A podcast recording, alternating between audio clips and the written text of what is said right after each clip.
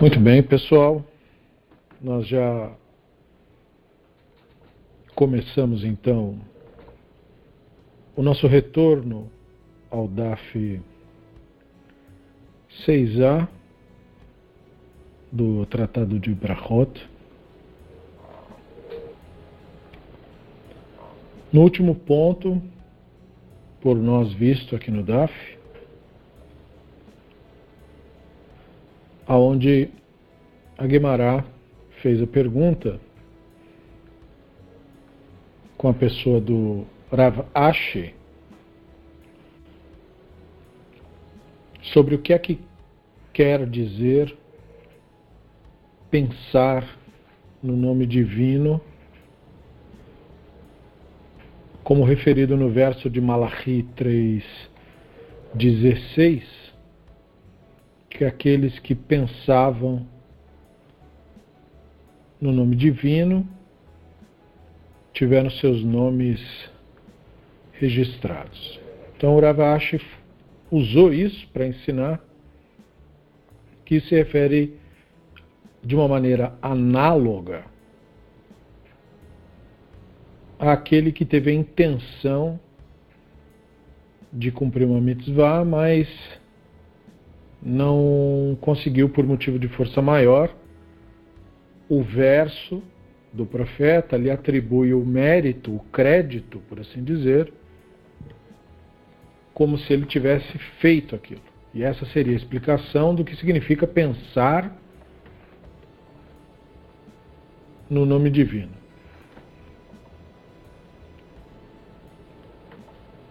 E aí, o restante do, do verso tem mais informações. Porque ele cita na cláusula apenas a primeira partícula, o lado A, por assim dizer, do verso, mas o verso também tem um lado B, que eu mencionei aqui, mas não consta no DAF.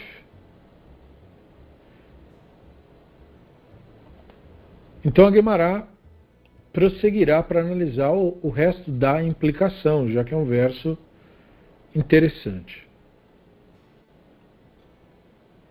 E aí o Talmud traz o texto.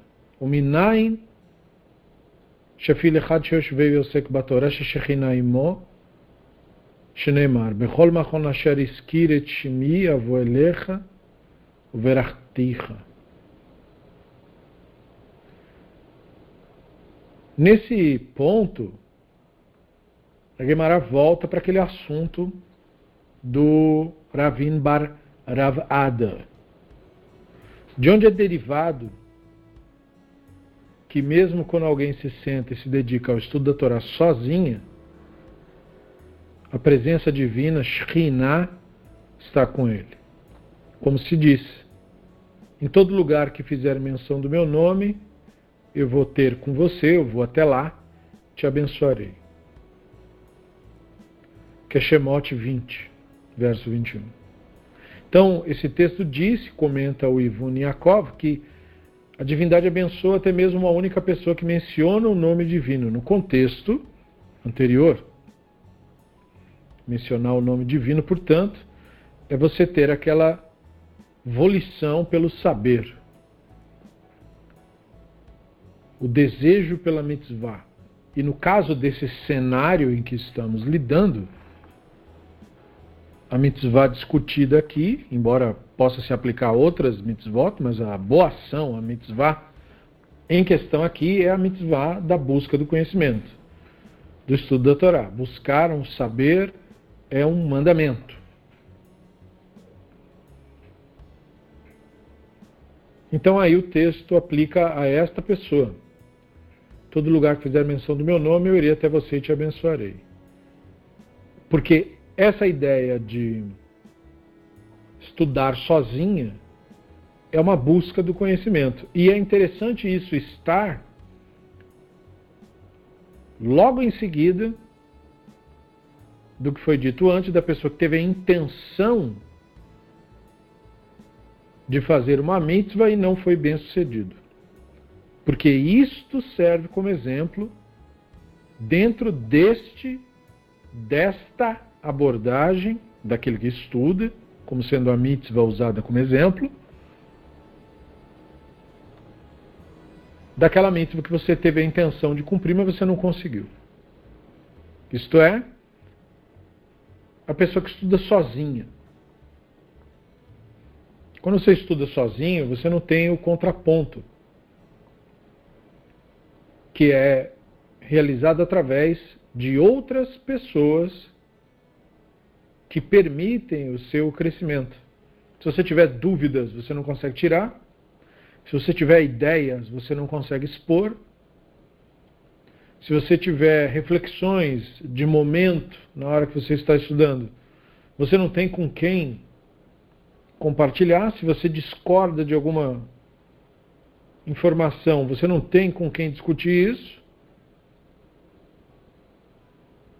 Então, é bastante desaconselhado, na tradição rabínica como um todo, estudar sozinho.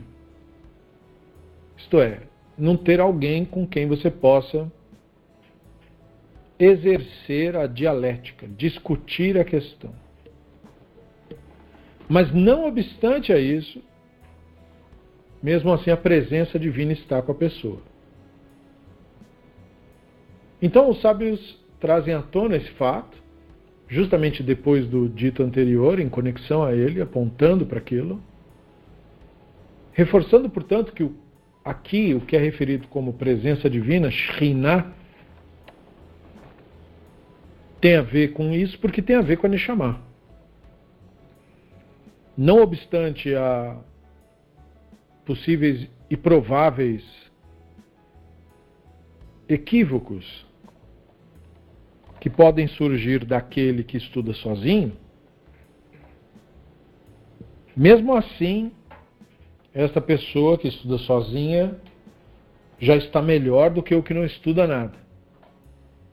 Que apesar de, inevitavelmente, cometer equívocos, e quando eu me refiro a equívocos, eu não estou dizendo que a pessoa concluiu coisas que a religião diz que não é para concluir. Não é isso que é equívoco. Nem sempre a religião aponta na direção certa. Então não é porque o mainstream da religião não concluiu certa coisa que a pessoa que estuda tem obrigação de acatar com base no argumento de autoridade, na falácia da autoridade. Porque não é isso que se refere à autoridade rabínica. Como falamos na aula anterior, a autoridade rabínica se refere única e exclusivamente ao estabelecimento dos ritos da religião. Só até aí que vai a autoridade que a Torá otorgou aos sábios. Ela não diz que todas as opiniões dele sobre todos os assuntos devem ser obrigatoriamente acatadas. Muito pelo contrário. Nem eles mesmos fazem isso. Como o Talmud é uma evidência disso. Eles discordam entre si de questões fundamentais, incluindo questões que envolvem a concepção do divino. Eles toleram visões que numa outra perspectiva, seriam consideradas intoleráveis, e mesmo na opinião de alguns sábios, intoleráveis. Mas é intolerável no sentido da argumentação, não a pessoa. Porque há dentro da vertente da tradição esta postura de discutir as coisas. Então a autoridade rabínica não diz respeito a isso, ao que você vai concluir quando você lê o livro diz respeito ao estabelecimento de rituais. E não obstante a isso, a pessoa que estuda sozinha tem muita chance de errar, de concluir coisas equivocadas. E sabendo disso, mesmo assim os rabinos disseram que a presença divina está com a pessoa. E isso, portanto, implica que o entendimento do que é presença divina não tem necessariamente a ver com nenhum tipo de ideia de força sobrenatural que impede, por assim dizer, de que se cometa equívocos. Porque se esse fosse o caso, não se poderia mesmo atribuir a presença da divina presença, né, perdão do pleonasmo, com uma única pessoa que estuda. Porque essa pessoa que estuda sozinha se equivoca, inevitavelmente. E o motivo disso é a maneira como o texto das Escrituras foram construídos ao longo das gerações. Nos estudos que fazemos na nossa página do Facebook, a cada estudo, a cada exploração de um específico tema, nunca dá para, numa vez, exaurir tudo. Então tem que escolher um tema e, e por vez. Não é? Mas é, o que se procura deixar claro a cada estudo é a complexidade, a necessidade de conhecimentos históricos, culturais, de dar ouvidos a historiadores, de dar ouvidos a arqueólogos, de dar ouvidos a filólogos, de dar ouvidos a, a uma porção de pesquisadores para que se consiga ter uma ideia mais aclarada do texto. Para que então, depois de ter uma ideia mais aclarada do texto, aí sim se possa construir nele uma opinião, e mesmo assim essa opinião não pode ter características absolutas, porque novas informações e apontamentos podem mudar e devem ser capazes de mudar essas percepções oriundas daquele primeiro entendimento do texto, por mais competente que tenha sido sua elaboração e construção. Ele está sempre em aberto, podendo no futuro mudar de acordo com novas informações ou perspectivas. Mas não obstante a presença divina está nesse processo do que estuda sozinho, mesmo sujeito a erros. Por quê? Porque, como a divina presença não tem nenhuma relação com nada mágico, e tem toda a relação com a consciência, a Neshama,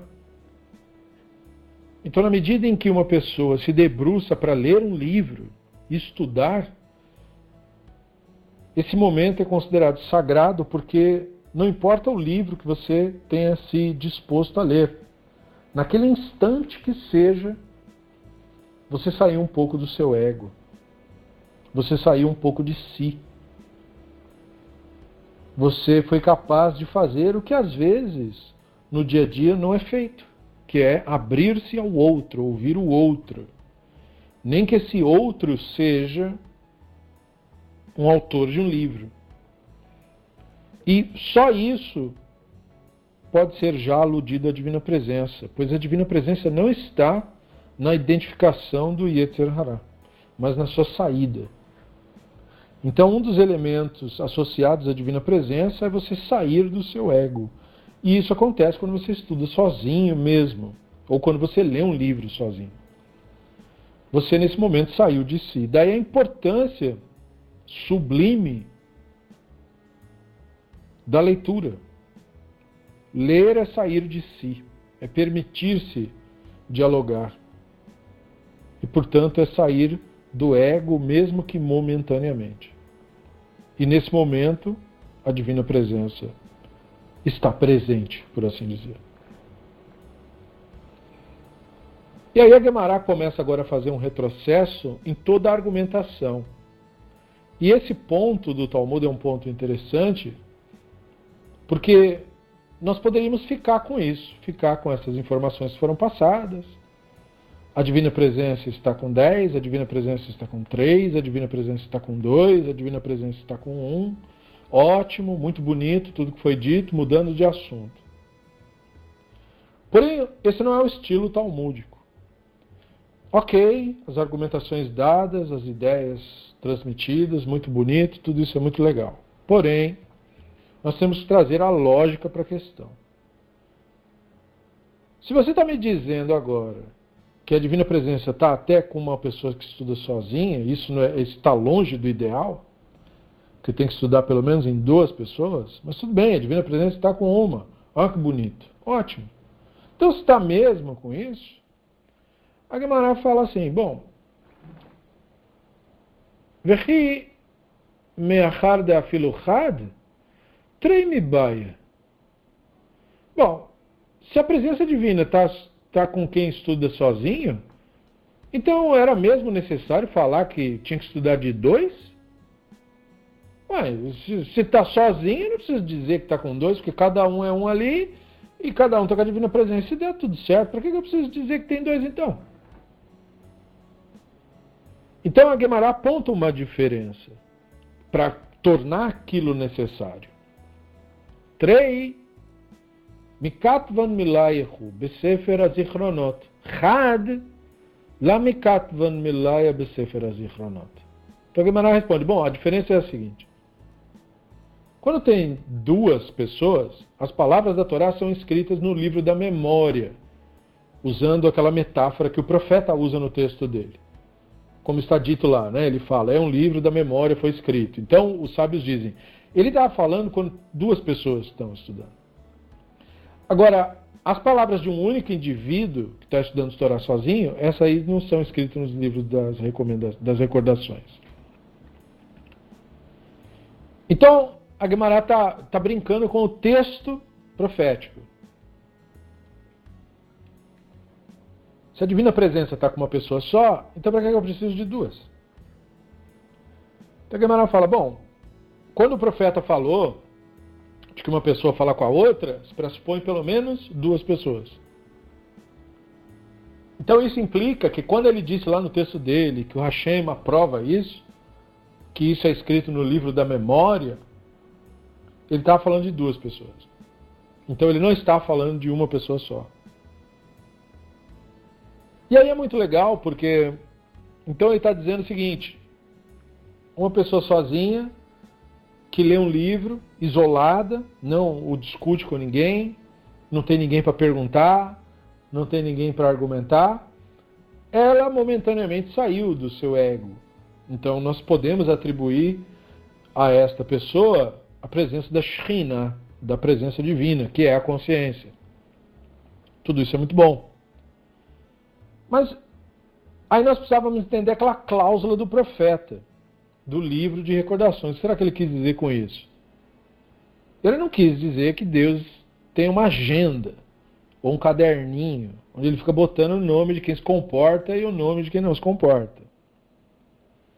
Então sábios disseram, não, aquele livro é uma alusão a quando duas pessoas estão estudando juntas, quando ocorre o processo dialético. Quando ocorre o processo dialético, a recordação. E qual é a evidência disso? O próprio Talmud, a própria tradição judaica. Ela é um trabalho através da conversa. Se tivesse um só rabino dizendo uma só coisa, isso seria esquecido. Se tivesse um grupo de religiosos todos obrigados a falar a mesma coisa, isso teria sido apagado. É a discussão e a dialética que perpetua e que permite o desenvolvimento do conhecimento.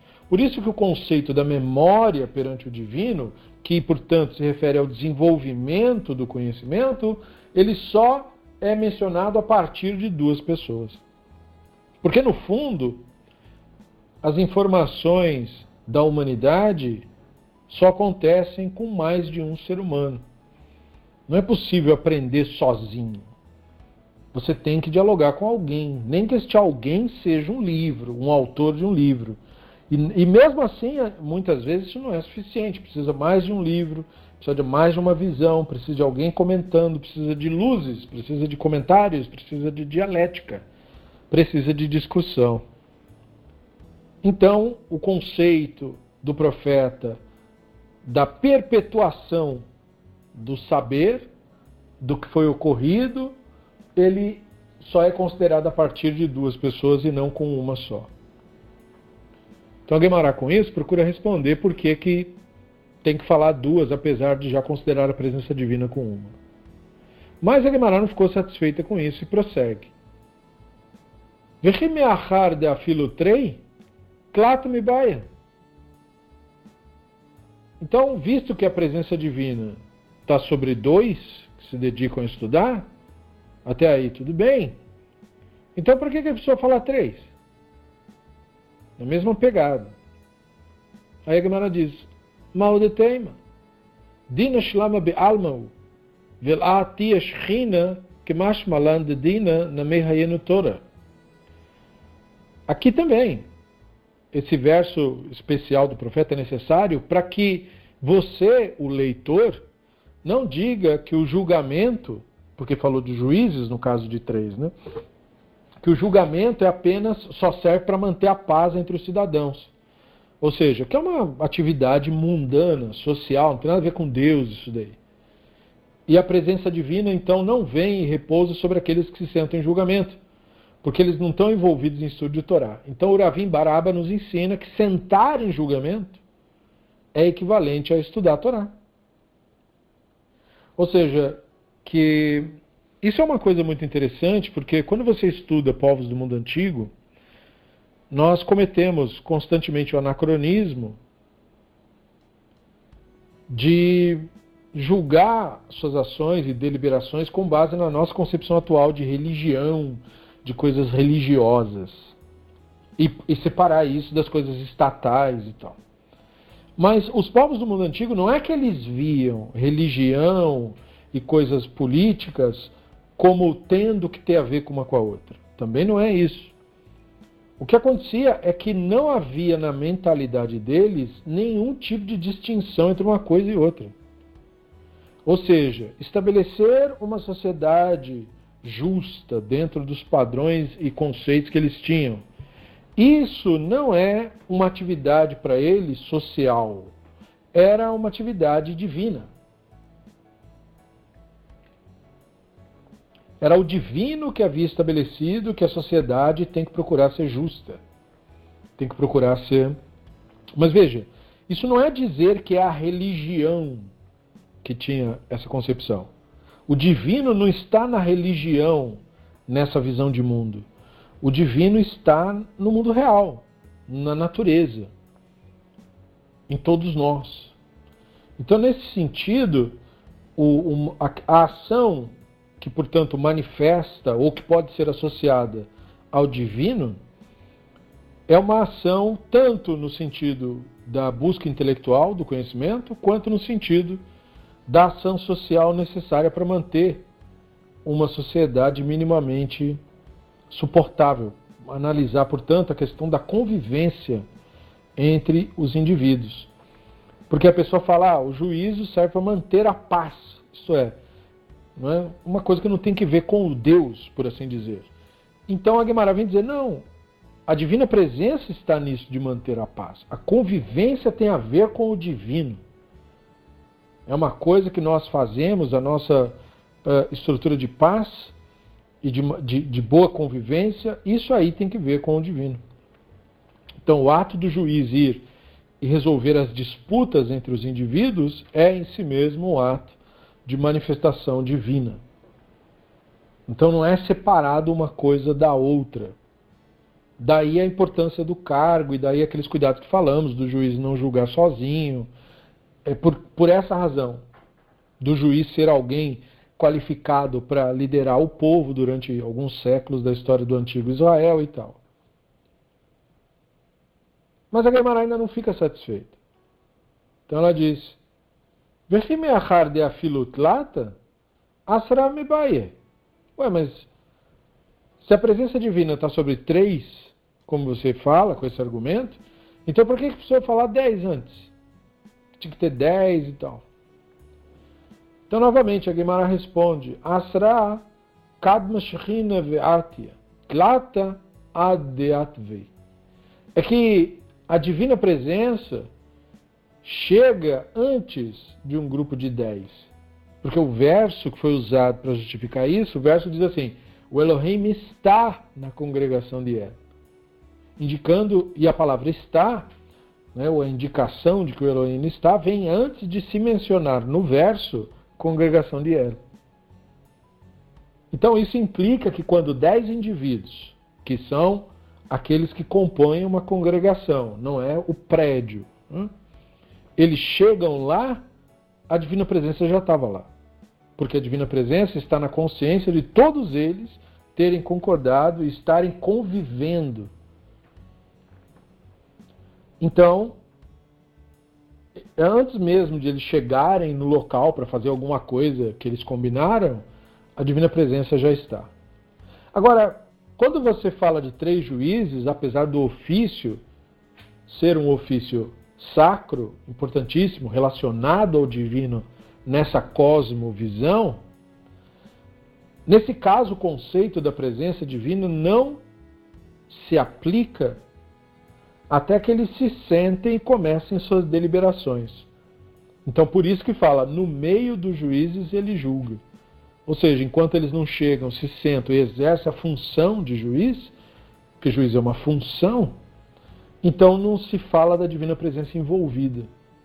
Então, a divindade ajuda no julgamento, no sentido de que a divindade é a consciência que guia o julgamento, e portanto está se falando apenas do juiz que é justo, não do corrupto. É, mas não, não se pode dizer que a divindade chega antes, porque não se trata de uma questão da convivência, isto é, de um ser humano tolerar o outro e aceitá-lo incondicionalmente, que é o que permite a convivência entre dez, para formar uma congregação. No caso do juiz, não funciona assim, porque a existência dele é justamente porque a convivência não foi possível. E ele está lá para resolver disputas. Então é por isso que não se fala da presença divina antes da presença dele em exercício.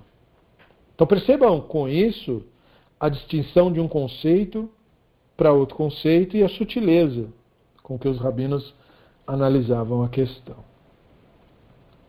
E aí, por causa de, desses temas, nós entramos em que? Veja que nós fomos de 10 a 1, depois de 1 a 10. E nós estamos em temas agadáticos.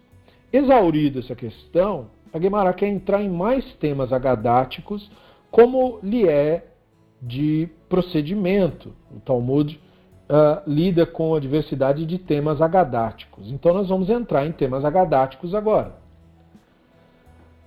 Amar Rabi Avin Barav Ada. Amar Rabi Tzchak. Minayin Shekadosh Baruch Hu Manir Tefilin. Shneimar. Nishba Hashem Bimino Bizroa Uzo. Aí a Gemara cita, porque estava falando de ensinamentos do Rabino Aven Barav Ada, e ele falou que o Rabino Yitzhak tinha ensinado o seguinte baraita, né?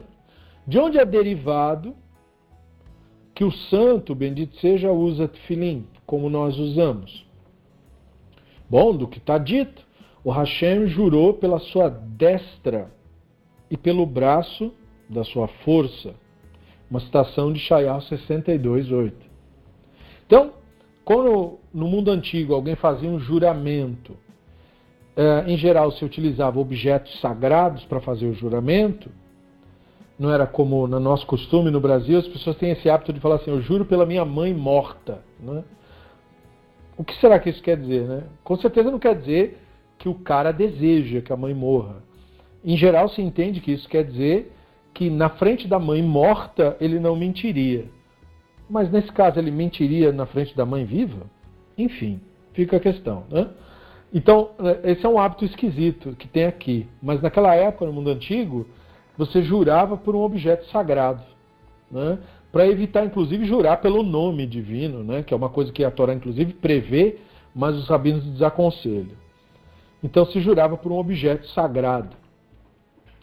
E aí se entende, como está sendo, o verso está tá usando a linguagem, um eufemismo para um tipo de juramento, que a mão direita, o braço da sua força, seriam a, a, o referencial, por assim dizer, do tal do objeto sagrado sobre os quais o divino teria jurado naquele verso.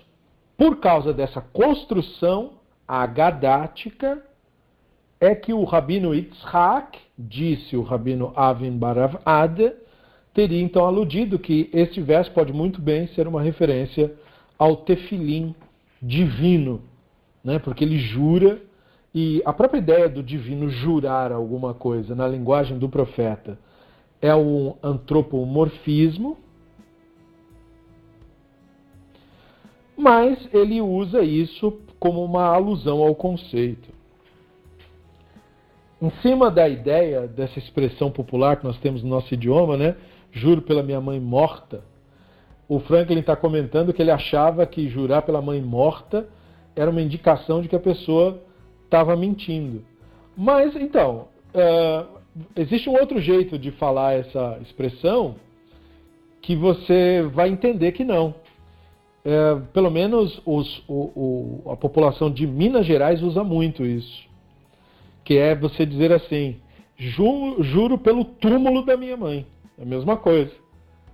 Eu não estou celebrando o túmulo da minha mãe. O que eu estou dizendo é que o túmulo da minha mãe é a coisa mais importante para mim. Não é? é, é não é eu, juro pelo túmulo da minha mãe. Então, também, juro pela minha mãe morta, não é desejo que ela morra ou estou mentindo, porque senão eh, seria uma falha argumentativa. né?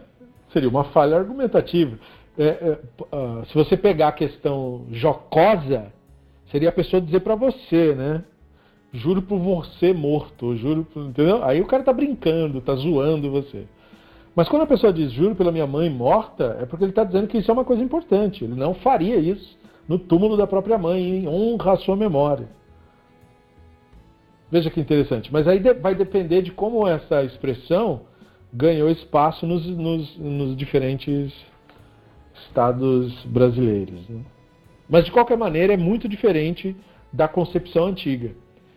Né? No mundo antigo se jurava por alguma coisa sagrada.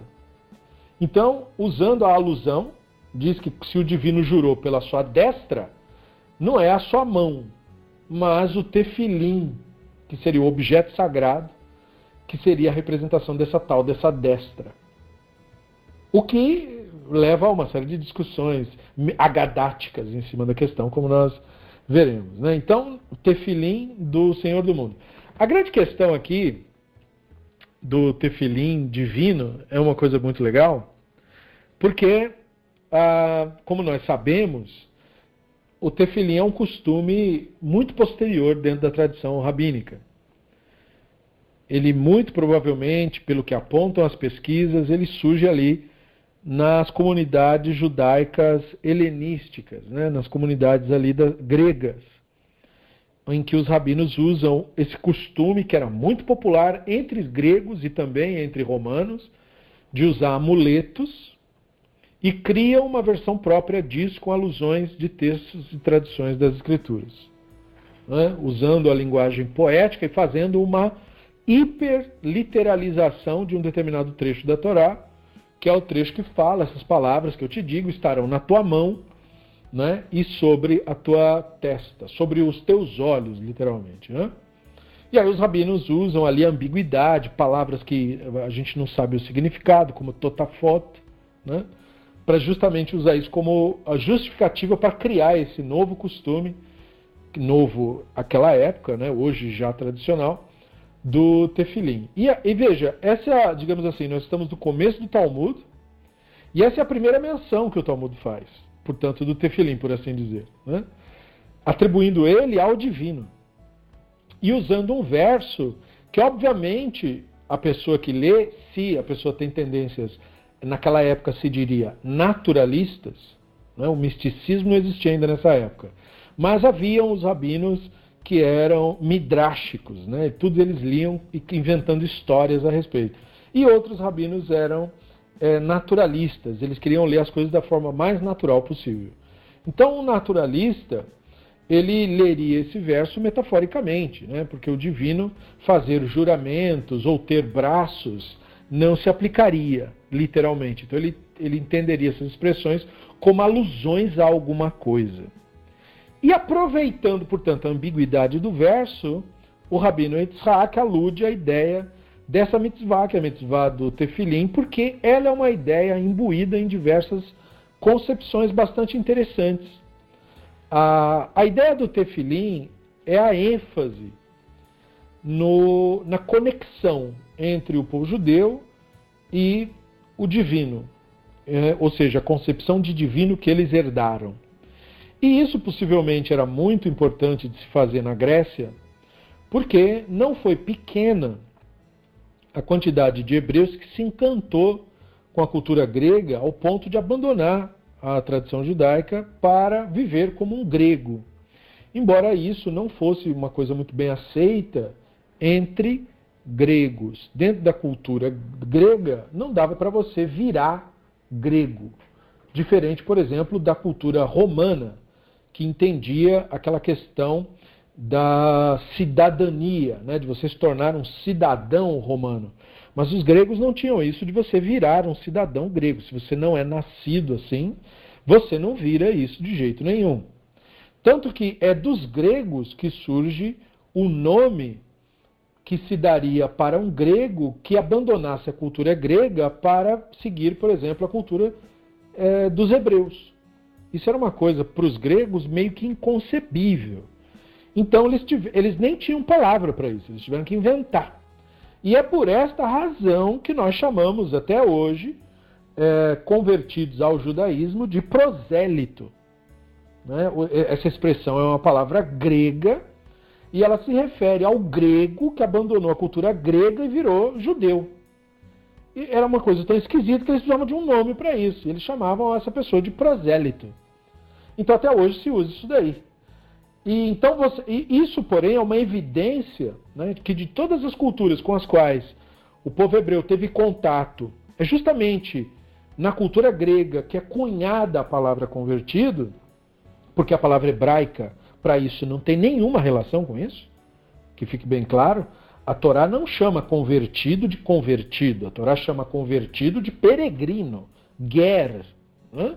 Ger não é convertido à religião. Ger é alguém que veio morar aqui. Porque para os hebreus antigos, para você viver a religião judaica, diferente dos gregos, né? para você viver a religião judaica, se você quisesse, era perfeitamente possível. Não tem um, esse negócio de que ah, você nunca vai ser o que nós somos. Porque os hebreus não se viam no mundo antigo como ontologicamente judeus, como hoje se tenta fazer a falácia do sangue judeu, que é uma grande mentira, uma grande fantasia, é, derivada do mito racial, diga-se de passagem, um delírio completo e insustentável no mundo pós-moderno, além de moralmente reprovável e repugnante. Uh, mas os hebreus antigos não tinham nada disso, eles não se achavam judeus ontológicos, no sentido, é o meu sangue que me faz judeu. Não, não é o meu sangue, é a minha prática, é o jeito que eu vivo, é a minha dat. Tanto que, de novo, a nossa tradição, a tradição bíblica, ela não tem uma palavra para religião. A palavra bíblica para religião é dat. Dat não quer dizer religião, dat quer dizer costume, jeito de viver.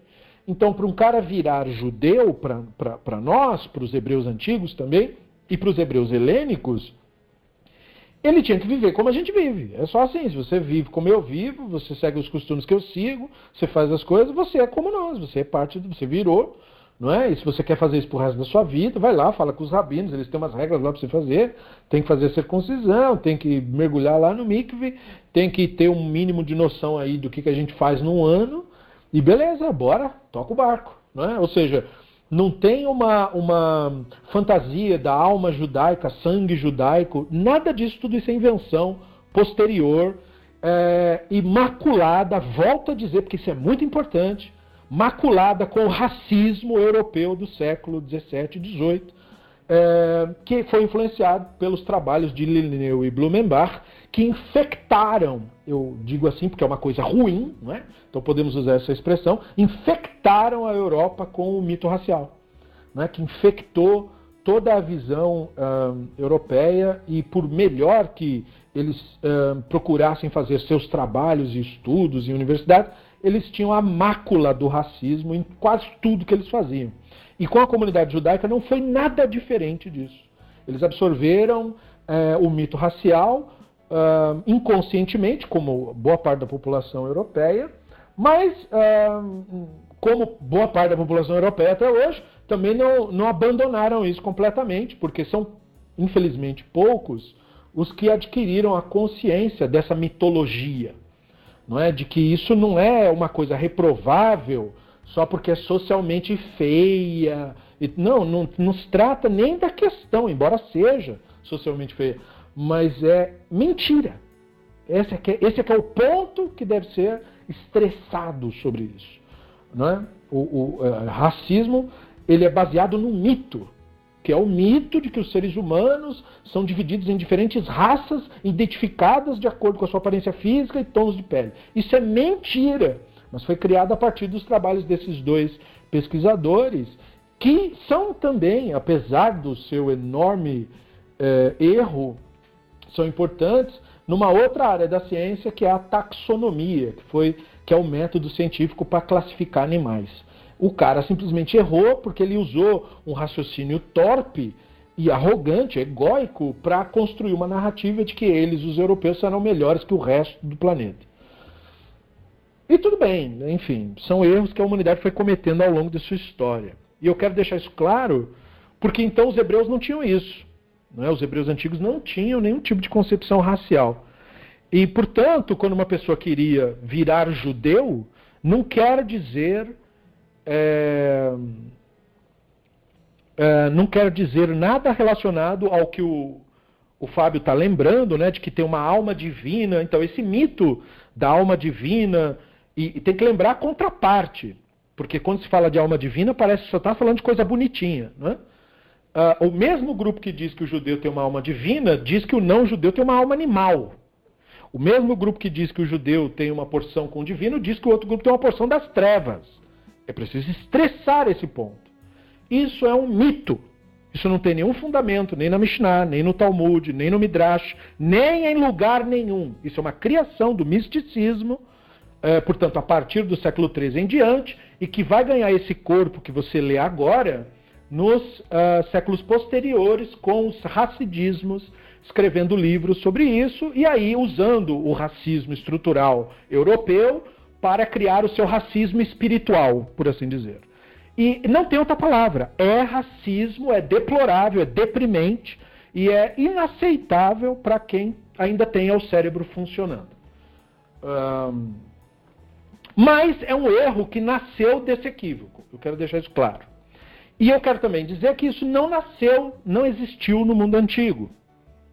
Então os hebreus antigos não tinham essa relação com os demais povos. Para você ser judeu, você tinha que ir morar com eles e viver como eles viviam e pronto, você era. Né? Segue os rituais, faz tudo direitinho, pronto, é, é dos nossos. Né? E veja, o que eu quero dizer com isso também é uh, vive conosco como nós vivemos. Ou seja, mesmo entre judeus você tem o, o, o mais fanático, o maluco, mas você também tem o menos não é? E é judeu igual, mesma coisa entre convertidos. Você tem o mais apaixonado, mas você tem o menos. Não tem problema, né? Porque eles também querem dizer que essa regra de que um judeu hum, é muito observante, mas mesmo não observante é judeu, essa regra também se aplica ao convertido, ao contrário do que querem dizer.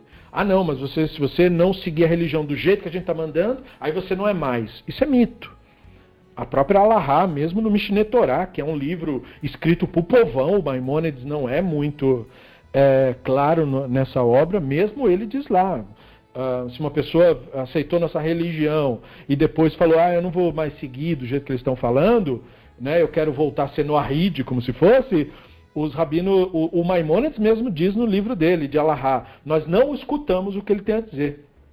Ou seja, não é aceitável isso, porque não tem isso de desvirar. Se você é judeu, é judeu para a vida toda. Acabou, não tem o que fazer. Ah, não observa. Então é judeu que não observa, ué. É cheio de judeu que não observa. Ninguém morreu, não. Não é? Então isso aí não tem problema. Porque faz parte da população como um todo. Então esse preconceito é, criado é fruto da Europa. Não tem nada que ver com a nossa tradição. Que isso fique muito claro, porque há essa confusão. Não? E tudo isso para trazer à tona, portanto, que muitos hebreus estavam encantados com a cultura dos gregos saindo mesmo, e muitos saíram. E isso é a coisa mais normal do planeta Terra, certo? Você tem um contato com uma nova cultura, você acha bonito e você quer seguir aquilo lá, por qualquer razão. Isso acontece muito. É porque o mainstream esconde isso das pessoas. Teve muito judeu que se converteu do cristianismo, que achou bonito. Teve muito judeu que virou católico, que achou bonito. Porque achou legal, porque gostou da história. Eu não tenho nada com isso. A pessoa resolveu fazer aquilo ali. E eu discordo, mas é a vida dele, não é a minha. Eu controlo a minha vida, não controlo a dele. Se ele quer fazer isso aí, então faça, ué. Certo? Teve muito judeu que se converteu para o budismo, virou budista, muitos viraram até monges, certo? Teve judeu que se converteu até para o hinduísmo, a religião dos hindus, que também achou bonito, achou rica a tradição. Isso acontece muito, muito mesmo, não é? ah, é um caso raro. Não tem nada de raro, isso é muito.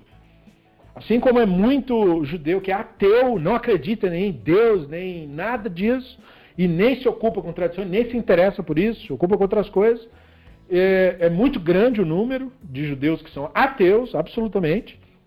Não são pessoas más por causa disso, são seres humanos, como eu e você, e fizeram outras escolhas.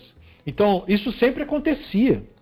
E é nesse contexto de judeus, de um grande número da, da comunidade judaica é, na Grécia, que se encanta com a cultura dos gregos, começa a querer viver como eles. Porque, no fundo, se você fazer uma comparação vis-a-vis, -vis, você tem ali várias vantagens de ser grego. Uma vida mais tranquila, mas um pouco mais liberada do que, digamos assim, a nossa tradição tinha, pelo menos naquele período ali. Né? É, porque parecia uma tradição, assim, se não, se não for bem explicado, fica meio que parecendo que é intelectualmente pobre o negócio, em comparação com os gregos, que lidavam mais ou menos com os mesmos assuntos que nós, mas muito melhor explicados, mais elucidados.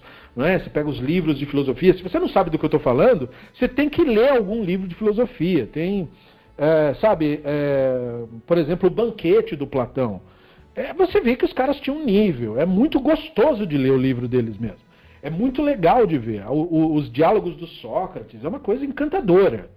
Então, se você pegar um, alguém do mundo antigo, pegando esse, esse, esse, impacto pela primeira vez, é natural. A pessoa fica, nossa, que coisa linda, que coisa bonita. É, especialmente Sócrates, ele é encantador. E aí acontecia de muitos judeus saírem do judaísmo e irem para outra coisa. E nesse processo, lidando com esse problema, essa questão dos rabinos criarem uma nova interpretação de um determinado mandamento, que enfatiza a conexão entre Israel e a tradição do divino, a ideia do divino, usando um elemento atrativo da cultura que eles estavam admirando, isso é uma jogada de mestre, se você pensar bem sobre isso. É espetacular, porque eles trouxeram um elemento sem trazer o ranço grego junto, mas eles transformaram, porque essa coisa de amarrar amuleto no corpo, isso é coisa de grego. Isso não tem nada que ver conosco. Mas os rabinos transformaram isso numa concepção judaica justamente para trazer à tona ideias que eles consideravam importantes daquelas pessoas que estavam admirando os gregos, é, na opinião deles, eles não estavam entendendo, eles deveriam entender. Então o Tefilim traz essa mensagem, entendeu? A mensagem de que os rabinos queriam que eles entendessem, que a nossa tradição é importante para nós porque ela é a mensagem de que nós temos uma ligação com o divino. E isso com certeza destoa do pensamento grego. Porque os gregos tinham os deuses, tem os Zeus, tem a Atena, tem a Afrodite, tem um monte de história bacana. Só que você, enquanto pessoa, você não tem nada que ver com isso. Os deuses não têm nada que ver contigo eles não são seus amigos. Isso é muito claro na mitologia grega. Se tem uma coisa que os deuses gregos não são, é amigo de ninguém. Muitos deles nem de humano gostam. é muito legal isso.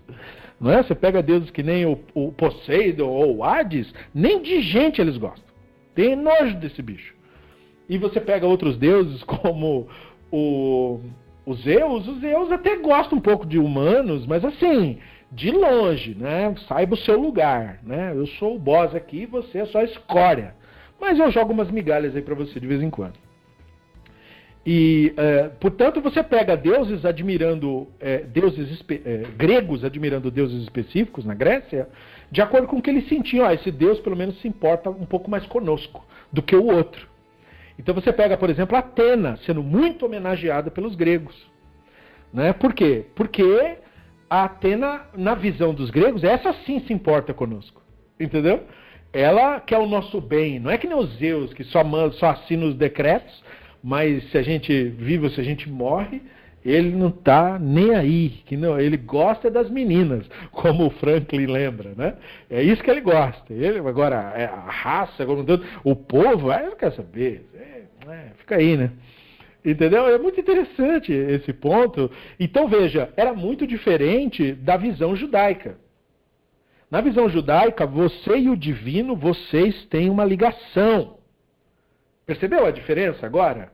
O tefilim simboliza essa mensagem. Não é que o, o divino está lá e você está aqui. Não, não, não. Vocês dois ali, ó, tete a tete. Vocês têm uma ligação. Então ele queria que aqueles judeus entendessem isso, que a nossa mensagem é, pra, por nós vistos como superior, porque ela nos coloca em conexão, por assim dizer, com o divino. O divino não é o, o déspota que eu tenho que prestar homenagens. O divino está comigo no meu dia a dia, quando eu acordo, no meio do meu dia e quando eu vou dormir. E a ideia, portanto, de levar isso é, para o dia a dia motivou os rabinos a criar o tefilim, que não foi criado como objeto religioso. Ele não foi criado como uma coisa que eu ponho na hora de rezar e depois guardo. Ele foi criado como um objeto que eu ando comigo o dia todo.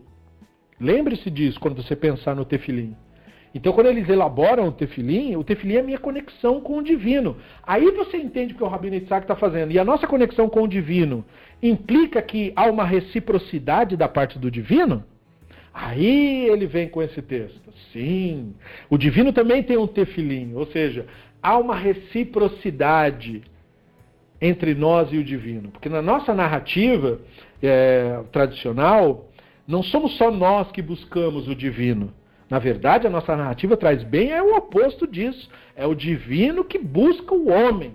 Né? Abraão Joshua Heschel escreve sobre isso. Né? Deus em busca do homem. O divino nos busca, tanto quanto nós o buscamos. Então há uma relação muito profunda nesse ponto. E por isso os tefilins são importantíssimos nessa tradição. Espero que você consiga vislumbrar a questão. Né? Porque o tefilim também foi maculado pelo misticismo, transformado em objeto mágico. É, enfim, é deplorável a ideia. Mas não, não. O tefilim, ele, ele é uma, uma concepção, eles queriam mostrar que era uma concepção filosófica superior à dos gregos. Percebeu? E, e, eles são colocados no braço, na cabeça. Os versos que estão escritos no, no único compartimento do braço, que é um compartimento só, simbolizam o quê? A força da ação. Né? A nossa religião não é uma religião só de falar amém, é uma religião de fazer coisas. É?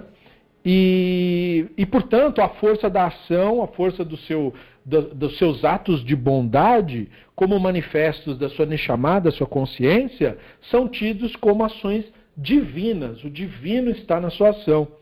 E os que são escritos em quatro compartimentos separados, no da cabeça, veja, um é o do braço, mas quatro é o da cabeça.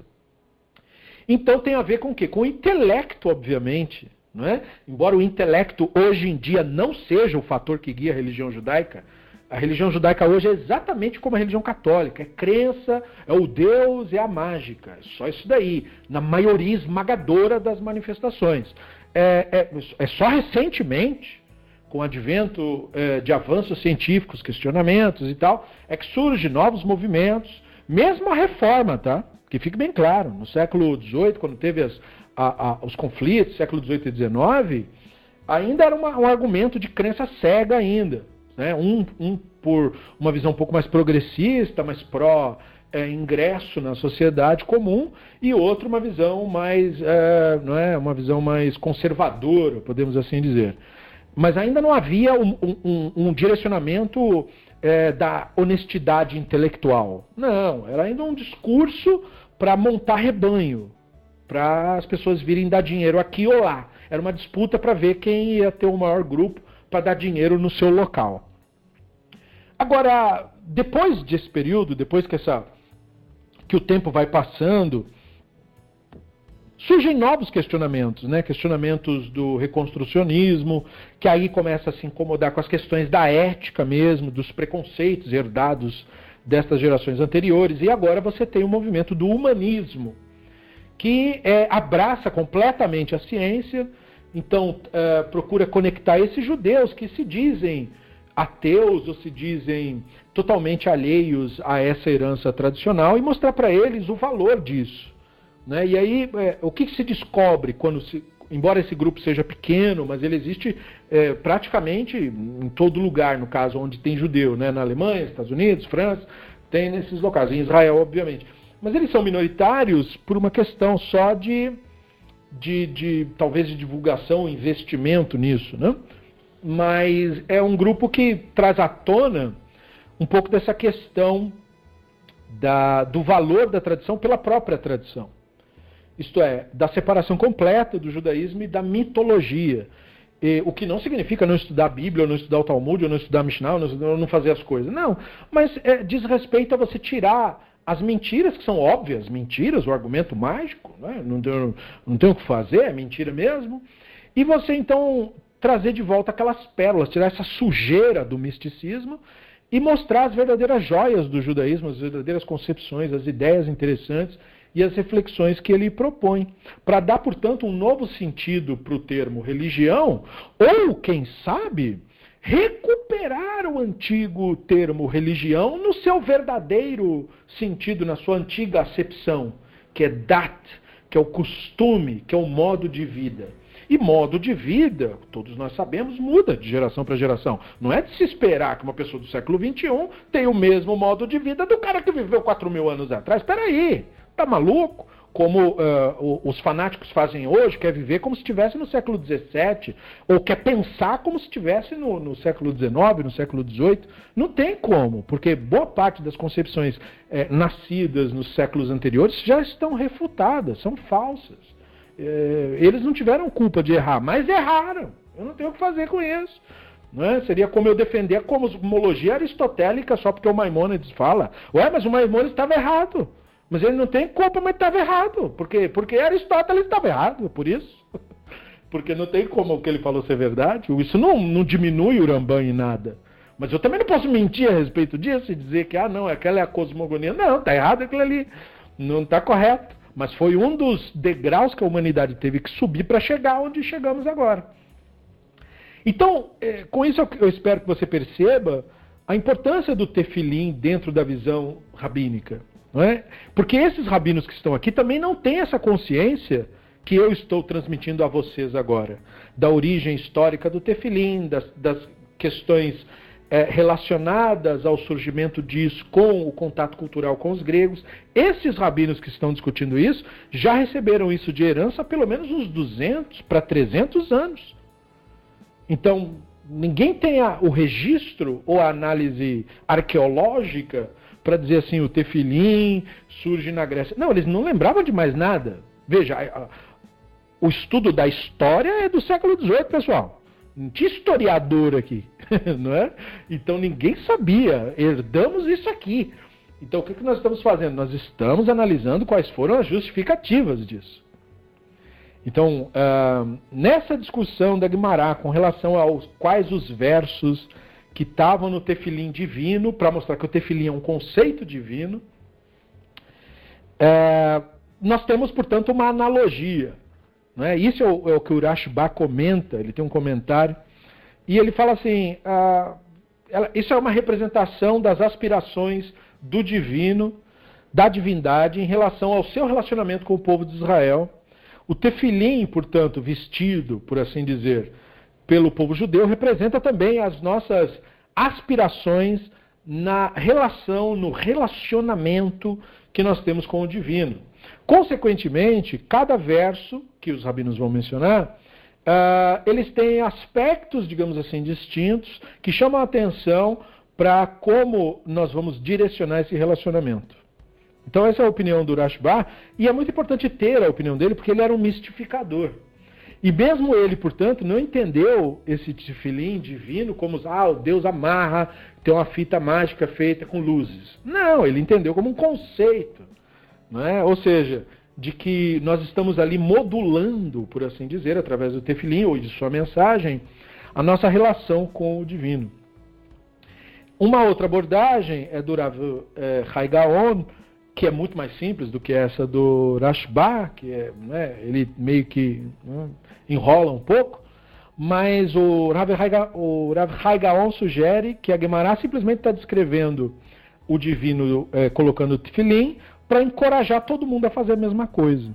Isso é muito mais simples, e o Rav Haigaon já é, muito, já é racionalista, é a escola da, que o Maimonides herda, que fique muito claro isso, e por que, que essa explicação é uma explicação elegante, né? uma explicação simples? Porque o conceito de algo ser atribuído ao divino na Bíblia hebraica já era entendido desde os comentaristas uh, primordiais, como Úncalos, como sendo uma indicação daquilo que a nossa religião aprova. tudo que é atribuído ao divino, é? ou a nossa religião aprova, ou é um conceito elevado, percebe? Então, por isso que você tem cenas onde o divino aprova determinada coisa. O autor, o redator do livro em questão, está dizendo assim: o, o Hashem aprova isso daí. Exemplo: você pega o primeiro livro lá do Bereshit. Então, ele, é, ele é colocado na Torá como se fosse um começo, embora provavelmente ele não seja o primeiro livro que foi escrito. O primeiro livro que foi escrito provavelmente foi o Devarim. Mas quando o, o, o, o redator organiza as lendas do Bereshit, bota ele antes no, do Shemot e do Vaikra e do Bamidbar, ele mostra naquela cena onde o Noah faz uma oferta e o Hashem se agrada. Veja, para o leitor do mundo antigo, aquilo é uma confirmação para ele de que, ah, então quando eu faço a minha oferta, no meu altarzinho ali que eu botei no meu quintal, porque antes, né, no Israel antigo, antes de templo e tudo isso, as pessoas faziam altares particulares, né? Então quando eu faço o meu churrasco ali, o divino se agrada disso. Então veja, a, a ideia de atribuir ao divino a questão não é, ilumina o Rav Gaon, é para dizer, olha, a gente aprova isso, né, a nossa tradição corrobora com esse tipo de coisa. Né, ou não corrobora com outro. Então, quando uma coisa é muito, muito negada tradicionalmente, é, o divino será retratado como detestando aquilo. E, e, então você vai ver, o divino detesta, o divino. Entendeu? Por quê? Porque o Rav Hai Gaon sabia muito bem, como muitos outros sábios racionalistas, que o divino não tem sentimento nenhum. Então ele está orientando a ideia para dizer isso. É só para dizer para as pessoas comuns que iam ler isso e falar: bom, se o Hashem põe tefilim, também vou pôr o meu. Então eu vou me animar porque o divino vai gostar. Entendeu? Era um argumento para convencer gente simples, diz o Rav Hai Gaon. Agora, o Rashba traz uma coisa mais profunda também, digamos assim, para agradar também o pessoal que queria pensar um pouco mais. Muito bem, então veja, né? É, alcançamos um grau de profundidade no argumento agadático. E aí esse Baraita começa a ser trabalhado, que ele é interessante. E aí ele continua falando, Biminô, Zotorá, Shenemar, Minô, Eshdat Lamo. Ubzroa usou elutefilim. Shenemar Hashem Osle Amoitem. Então, especificamente ali no verso que ele usou, o Hashem jurou pela sua destra e pelo braço da sua força. Então ele diz, sua destra, biminô, né, se refere a Torá, como está escrito. Né, e aí ele cita Devarim 33, para dizer, da sua mão direita, uma lei de fogo para o seu povo. Né? Agora, perceba como que ele usou o verso. A gente traduz popularmente assim: sua mão direita, uma lei de fogo para o seu povo. Porém, no texto diz: Mimino esh dat lamo. Note isso, né? Acabei de falar, dat é o nosso modo de viver. A Bíblia, ela não tem uma palavra para religião. Ela tem essa palavra aí, dat, costume. O nosso costume de fogo, por assim dizer, ou seja, a Torá né? o nosso costume de fogo. Mimino eshdat lamo. Dat também é um conceito, portanto, que ganha a acepção de é, essa nossa regra. Essa, é assim que a gente faz as coisas. Por isso, cabe a acepção de lei nesse contexto. Mas aí, então ele diz, quando fala ele deu o nosso costume de fogo, ele nos deu a Torá. Agora, Bizrua Netuyá, o braço da força, ah, então aí não seria mais o direito, né? Entende? Porque o direito já gastou no Torá. Então, porque se nós fôssemos falar no coloquial, a gente vai dizer que o braço da força, para quem é destro, é o direito. Mas não no texto, porque o texto diz que no direito estava a lei de fogo. Então, o braço da força só pode ser o que sobrou. Não é? Porque isso aqui não é Shiva, isso aqui é outra acepção. Então, só sobrou o esquerdo. Então, esse braço da força se refere ao esquerdo. Esse é o que se refere ao tefilim. Como está dito, né? Hashem osle amoitem. O Hashem dá força à sua nação. Então, ou seja, como que ele deu força para a nação? Ele deu força através do tefilim. E caiu como uma luva essa interpretação para os rabinos, e mesmo com o nosso atual conhecimento de que aquilo possivelmente é uma coisa que surge da interação com os gregos, de novo cai como uma luva. Porque então os rabinos daquele período grego colocaram isso nos dá força para que a gente permaneça na nossa tradição. Por quê? Porque muita gente estava se encantando com a cultura dos gregos. O que vai dar força para que a gente permaneça na nossa tradição? O tefilim. Percebeu? Então o tefilim ganha uma importância muito legal, porque foi muito criativo e muito adequado ali às analogias. E aí a Gemara continua analisando essa questão, porque ela vai ganhando aí, digamos assim, um, um certo interesse, né? Então fala assim, Uminai sheatifilim oz el Israel. Dirtiv, veraú kol haaretz ki shem Hashem nikra elecha, veiru mimcha, ou mimka, naquele caso. Vetania, Rabi Eliezer Agadol Omer, elo tefilim shebarosh. Então Gemara pergunta assim, e de onde se considera que os tefilim fornecem força para Israel? Bom, como está escrito, e todas as nações da terra verão que o nome do Hashem é invocado sobre ti e te temerão. Que é Devarim 28:10. Então foi ensinado no Baraita que o Rabino Eliezer o Grande diz: esta frase né, é uma referência ao tefilim da cabeça especificamente, sobre os quais o nome do Elohim está registrado em cumprimento ao verso, que o nome do Hashem é invocado sobre você. Então olha que interessante, né? Então, quando o texto diz o, o nome do Hashem é invocado sobre ti, né? se você olhar no verso Alecha, né? Alecha, Al é a expressão para subida da, da língua hebraica. Né? Então, se o nome está em cima da gente, como é que o nome está em cima? É um texto difícil de você entender no sentido simples. Quando os rabinos fazem a hiper literalização desse texto, colocando literalmente um nome divino, que é no tefilim da cabeça, tem as caixinhas e tem ali o tetagrama nos pergaminhos. Então agora o nome está em cima de você, literalmente. Né? Então ele coloca é, isso como a referência da ideia, mas é, da onde se considera que ele fornece força? Bom, por causa da questão de quando os povos vissem os judeus com esses amuletos, o que, que isso gera? Perguntas. Não é uma coisa muito bizarra. Você vê, se você já viu um tefilim, ou se você botar na internet, você vê, você tem que imaginar, novamente eu digo, uh, não como hoje. Hoje aquilo ali é colocado dentro da sinagoga, na hora de rezar, aí deu. Mas no mundo antigo era assim, o cara acordava de manhã, fazia as coisas que fazia, botava o tefilim e ficava com aquele o dia todo. O dia inteiro ele ficava com o tefilim. Então, naturalmente, você vai no mercado, vai em algum lugar, pega né, vai numa praça, a pessoa vai ver você com aquele negócio na cabeça e no braço. E ela naturalmente pergunta: ah, tudo bem, bom dia, o que é isso que você está amarrado no braço? É natural, né? O que é essa caixa que você tem na cabeça? Então, veja, uh, aí você começa a explicar. Você diz, não, porque a gente segue uh, essa tradição e tem isso, tem aquilo. E a pessoa, portanto, vendo o nome divino, se você tiver o tempo de explicar para a pessoa os conceitos da tradição, pode ser que ela gere uma reverência com isso. É? Pode ser que ela tenha um, fique impressionada com isso. Pode ser, portanto, que a pessoa tenha. Que é esse o conceito aludido pelo Irá, né? O Irá não tem a ver com a pessoa, note, né? É, o nome do Hashem é invocado sobre ti e te temerão. Não te temerão por sua causa, mas por causa do nome do Hashem. Né? Se você falar, como se chegar no mundo antigo e contar das coisas do Hashem, Egito, não sei o que e tal, e as, e as imagens proféticas, porque muitos, é, embora muitos é, hebreus tivessem encantado com a cultura dos gregos, é, igualmente muitos gregos se encantaram com a cultura dos hebreus. Né, justamente de ouvir falar das histórias. Então isso é gerado através de toda essa curiosidade, há uma troca aí. Né? E portanto, seria, isso era visto rabinos, pelos rabinos como uma maneira de que te, estaria sendo aludida nesse verso. Né? E aí tudo bem. A Guimara prossegue dizendo assim: Amar leye Rav Nachman bar Yitzhak le Rav Chia baravin. Hanei tefilin damrei alma makativ bo.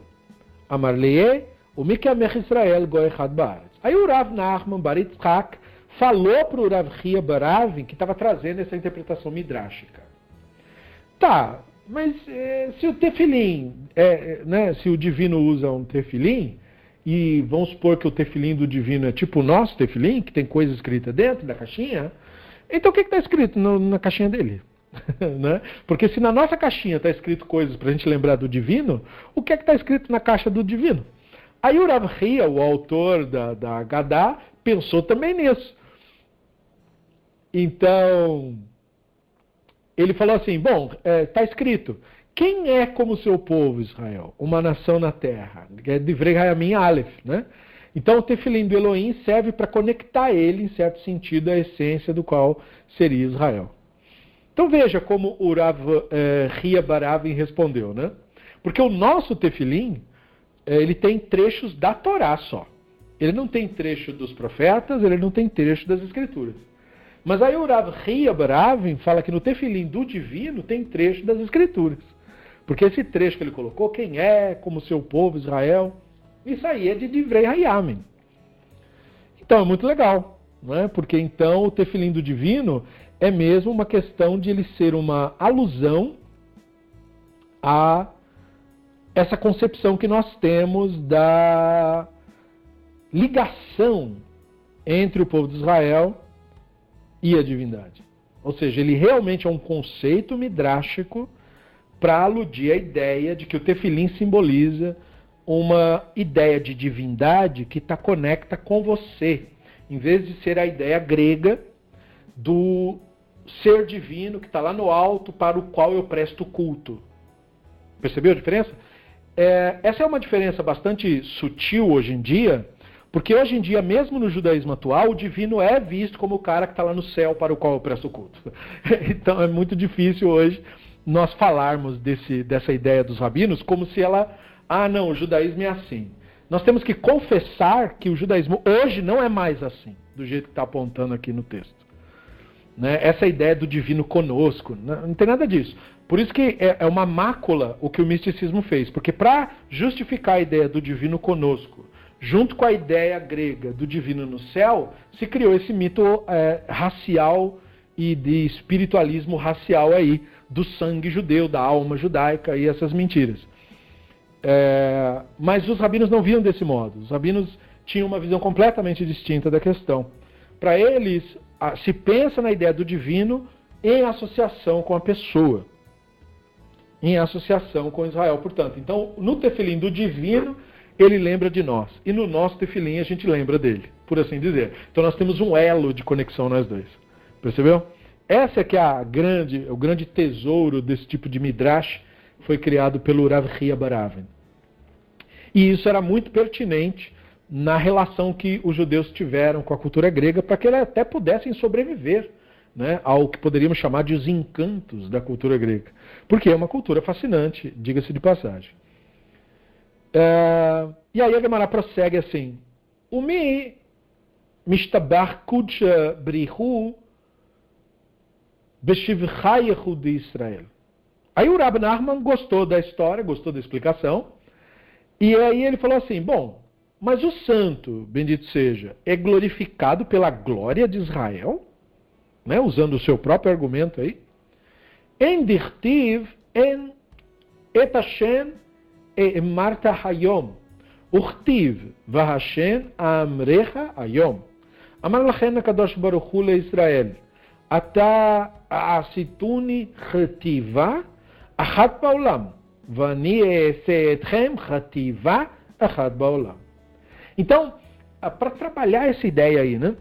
O santo é glorificado pela glória de Israel?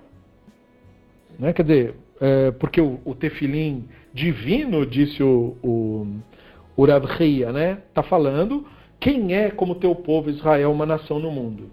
Ok, é uma frase para mostrar, tipo assim, nossa, é, um, é, uma cultura singular. Bacana, mas o que, que o divino tem que ver com isso? Né? Ou seja, ele é glorificado por isso? Então veja, é um pensamento pobre, eu preciso trabalhar essa ideia. Aí vem Rav Baravin respondendo, sim, a, a, o conceito da glorificação é indicado pela justa posição de dois versos, porque tudo isso aqui é midrash. Então o que, que eu faço? Eu faço um jogo de palavras. Então ele falou assim, nós temos um verso do Devarim, Devarim 26, né? ele cita só a cláusula, né? porque eles citavam as coisas de memória, então por isso. Então, na cláusula do Devarim 26, fala assim: Você afirmou nesse dia que o Hashem, né, você afirmou nesse dia o Hashem. O que, que o resto do verso diz? Que o Hashem é o seu Elohim, você andará nos seus caminhos e guardará seus mandamentos e ouvirá sua voz. Perceba o contexto aí cultural né, do, do judeu resistindo à cultura grega, de sair da cultura judaica para ir para a cultura grega. Então esse mandamento lembra para não fazer isso. Então, legal. Só que o verso subsequente a este mencionado diz: E o Hashem afirmou nesse dia, que vós sois o seu tesouro, como ele vos falou para guardar os seus mandamentos. Então, o verso 17 e 18 do Devarim 26 é como se fosse, explica eh, uma versão em texto do tefilim físico. Entendeu?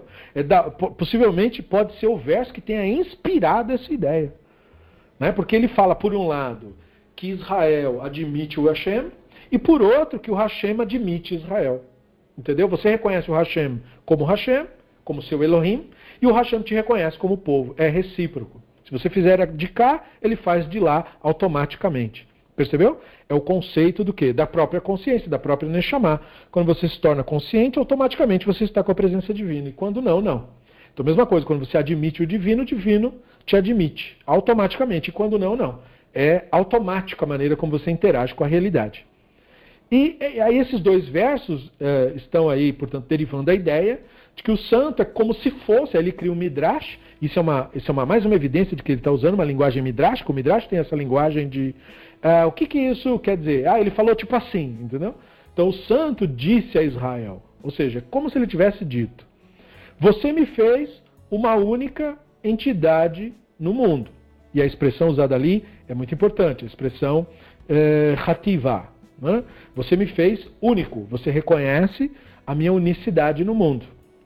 Por causa disso, eu reconheço você também como único. Então isso é muito legal, porque veja, Israel é, é considerado, então, como, é, de acordo com a linguagem da própria tradição, né? como povo único do Hashem, não no sentido excludente. Os judeus não são únicos porque tiram os outros fora. Que é o mito racial, que é esse mito de, de, de, de raça espiritual e toda essa bobagem criada pelo misticismo e pela loucura humana, em tese. Porque toda religião que cedeu para o ego tem mais ou menos essa mesma história. Né? Nós somos os escolhidos e os demais são condenados. Vocês sabem muito bem, o cristianismo também sofre desse mal. Né? Uh, mas aqui você não está vendo isso. Perceba, você é considerado povo único porque você reconheceu minha unicidade. É isso que faz de Israel único. Então, quando fala assim, ah, quem é como tu? Não está dizendo, olha, que povo melhor que os outros. O que está dizendo é, quem dentre as nações tem essa concepção tão clara, tão lúcida do divino? Que o divino é unicidade absoluta. Olha aí, pesquisa entre os povos. Quem tem essa ideia? Né? Mesmo povos antigos que foram, tiveram fases monoteístas, podemos assim chamar, talvez não de maneira, né, de acordo com alguns seria anacrônico falar isso, mas você pega, por exemplo, o Egito Antigo, que teve uma fase monoteísta, é, não era bem monoteísmo nesse aspecto aqui, de reconhecer a unicidade, tipo anular. Não. Era uma espécie de monolatria. Dentre os nossos ídolos, nós vamos dizer que esse é o mais importante, que era uma coisa que se podia atribuir até mesmo à Grécia. A Grécia tinha o seu politeísmo, seu panteão, até tinha, mas o, o líder era o Zeus. Então ele era o deus, veja, ele tinha até pai, o Cronos, que era por acaso mal, né, um deus mal. Mas não era o Cronos que era celebrado, era o Zeus. Então era uma monolatria, por assim dizer, porque os Zeus mandavam em tudo. Podia até ter os outros deuses, mas ninguém faz nada se, o, se os Zeus não autorizar. Então, se você quisesse meio que forçar a mão nisso daí, até a ele você pode chamar de, de, de corrompendo a expressão monoteísmo. Né? Você pode dizer que tem vertentes do próprio hinduísmo que são monoteístas, só porque tem uma vertente lá que diz que o Krishna é a super expressão de todo aquilo que eles chamam de deuses. Então, no fundo, no fundo, no fundo, no fundo do fundo, é tudo Krishna. Ok, é um argumento legal, bacana, bababá, mas não é disso que nós estamos falando. Isso daí que se faz com Krishna, ou que se poderia fazer com os deuses gregos, isso daí chama monolatria. Você pega todos os deuses que você tem no seu panteão e escolhe um para ser o boss. É o, é, entendeu? Você é monolátrico. E há historiadores que dizem que o próprio é, monoteísmo de Israel antes de, de, do estabelecimento dessa Torá, ele era assim também. Ou seja, o Hashem não era entendido pelos hebreus completamente. Por isso que você tem trecho da Torá que fala assim: o Hashem até hoje não deu a vocês um coração para que vocês entendam. E aí você fica, mas o que, que tem para entender ainda que não foi entendido até agora? Né?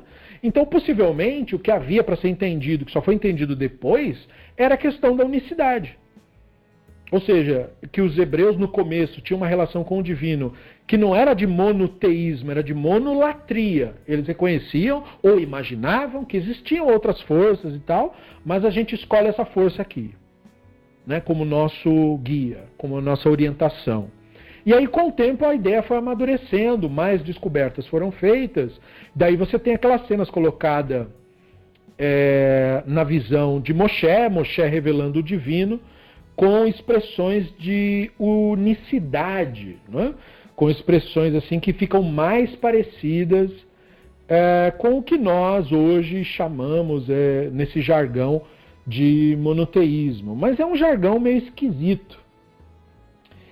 Ah, e essa monolatria, é, monolatria, Paulo, é o mesmo é, alude ao mesmo conceito. Aqui isso é um conceito grego, né? Por isso que eu disse, com o grego tem ressalvas.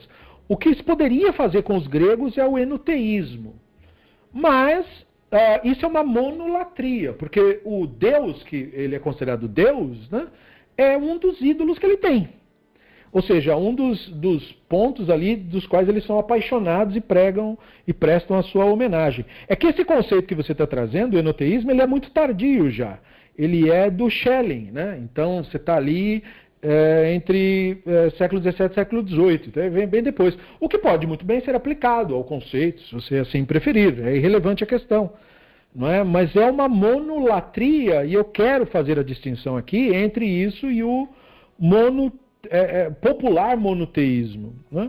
Porque, no fundo, se você pega essa ideia que eu falei do hindu, né? que chama o Krishna de como se fosse assim o resumo ou a totalização de todos os deuses, os milhões de deuses que tem na cultura hindu. Aí não é monoteísmo? Bom, no jargão popular é, né? Entendeu? No jargão popular pode dizer que a vertente Hare Krishna é monoteísta nesse sentido. Porque todos os deuses hindus são, na verdade, o mesmo cara, o Krishna, e só tem ele. Né? Só se presta homenagem para ele. Não obstante a isso, isso também não tem a ver conosco. Perceba aí, né? É, por que, que nós discordamos do cristianismo? Né? Na, nessa afirmação, na afirmação de que o cristianismo, ah, eles são monoteístas. Né? Para nossa tradição, eles são idólatras. E por que, que eles são idólatras? Ué, porque eles prestam culto para um ser humano, já começa por aí, e eles têm uma concepção divina que vira gente, que nasce, que pare, que morre, então, né, totalmente fora de cogitação para nós. Mas mais importante ainda, eles entendem o divino como não como só uma pessoa, o que já por si só é idolatria, mas como mais de uma pessoa. Né? Tem a pessoa pai, ele é ao mesmo tempo pai dele mesmo e filho dele mesmo e fantasma dele mesmo. Então, essa concepção, é, na nossa uh, uh, acepção do conceito, não é monoteísmo. Não é? Porque a ideia de mono é você ter um só. Né? Se tem três, então não é mono, né, querido? Mas então, tudo bem. É, ah, não, mas é, se presta homenagem para um só porque é o mesmo. Entendeu? Mas qualquer grego, qualquer egípcio antigo, qualquer hindu pode falar a mesma coisa. Como eu estou dizendo, que tem essa versão do hinduísmo que o, eles dizem que o Krishna é todo mundo. Ah, mas aí tudo bem, né? Aí, beleza, aí resolveu, aí você fica satisfeito, né? Como se fosse é, colocando nessa, nessa brincadeira. Ah, mas não, o nosso monoteísmo, o monoteísmo que a gente, portanto, para diferenciar chama de monoteísmo absoluto, ele não tem que ver com essas acepções. Ou seja, é, de você reunir tudo numa coisa só e prestar culto para uma coisa só. Não é bem essa a nossa ideia. Então, o Talmud traz isso um pouco à tona com essa expressão aí. Essa expressão alude a, uma, a um conceito do monoteísmo que só existe, até onde me, me vai o conhecimento, dentro do judaísmo. Que é o conceito não só de que só tem um Deus, e não tem outro Deus, ou que só tem um Deus, ele é o mais forte que o outro Deus. Não, não tem que ver com a relação entre esse Deus e os outros. Que é essa, no caso, a visão do cristianismo, por exemplo. Eles dizem que é o três em um, ele é, só tem ele em relação aos outros. Os outros são falsos, esse é o verdadeiro. Mas o nosso ponto não é esse, não é essa questão. Que os outros não existem, isso é uma obviedade, eu não preciso afirmar isso. O Hashem não é o Hashem em relação a ídolos. Não é essa, esse o ponto. O ponto para nós é que o Hashem, enquanto divindade, é, nos foi revelado ser, essa é a tradição recebida, unicidade absoluta. Isso é totalmente diferente da questão de que ele é o nosso favorito e a gente não gosta do outro. Isso é uma afirmação de que a nossa tradição, o nosso conceito do divino, é que o divino deve ser entendido como unicidade absoluta. Unicidade absoluta implica, portanto, nega, portanto, primeiro, nega antropomorfismo. Por quê? Porque uma coisa, para ser unicidade absoluta, ela não pode ser composta de nada. Para uma coisa ser antropomórfica, ele tem que ser composto de alguma coisa. Então, para unicidade absoluta se aplicar, por exemplo, o argumento do misticismo não cabe, né? de emanações, sefirote, luzes, não tem, porque tudo isso é composição. E o divino é unicidade absoluta, portanto não é composto de nada. E para que esse ponto ficasse entendido, ele levou muito tempo para Israel entender isso, como a Torá mesmo afirma que eles não entenderam o que foi passado. E que isso teve que ser trabalhado ao longo do tempo.